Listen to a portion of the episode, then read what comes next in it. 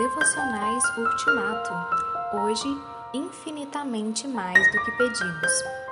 Os meninos se empurravam dentro dela, pelo que disse: Por que está me acontecendo isso? Foi então consultar o Senhor. Gênesis 25, 22. A oração de Rebeca era para sua própria vida e a dos seus bebês. Mesmo assim, sua oração resultou no nascimento de dois grandes líderes e de todos os seus descendentes. Ela pediu a Deus apenas um centavo, mas obteve uma montanha de ouro, algo que ela não havia esperado nem ousado acreditar. Ela fez uma oração modesta e razoável e estava disposta a ficar satisfeita com pequenos benefícios. Nós também temos o hábito de orar por coisas triviais e insignificantes quando oramos, não levamos em consideração a grande majestade de Deus. Se Deus quisesse nos dar somente coisas mesquinhas e superficiais, Ele não teria nos dado tal modelo magnificente de oração.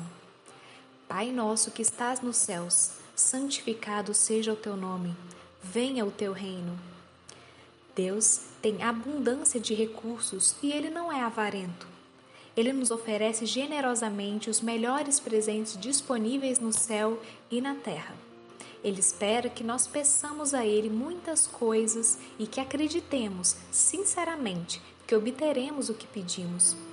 Quando recebemos o que pedimos na oração do Pai Nosso, estamos na verdade recebendo céu e terra e tudo o que eles contêm. Pois quando pedimos que o seu nome seja santificado, que o seu reino venha e que sua vontade seja feita, estamos esmagando inúmeros demônios e envolvendo o mundo todo em uma única oração. Por sermos tão limitados e termos uma fé tão fraca, devemos observar cuidadosamente como Deus respondeu à oração de Rebeca.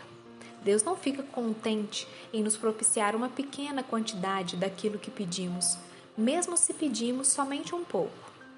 Ele prefere nos dar infinitamente mais do que tudo que pedimos ou pensamos.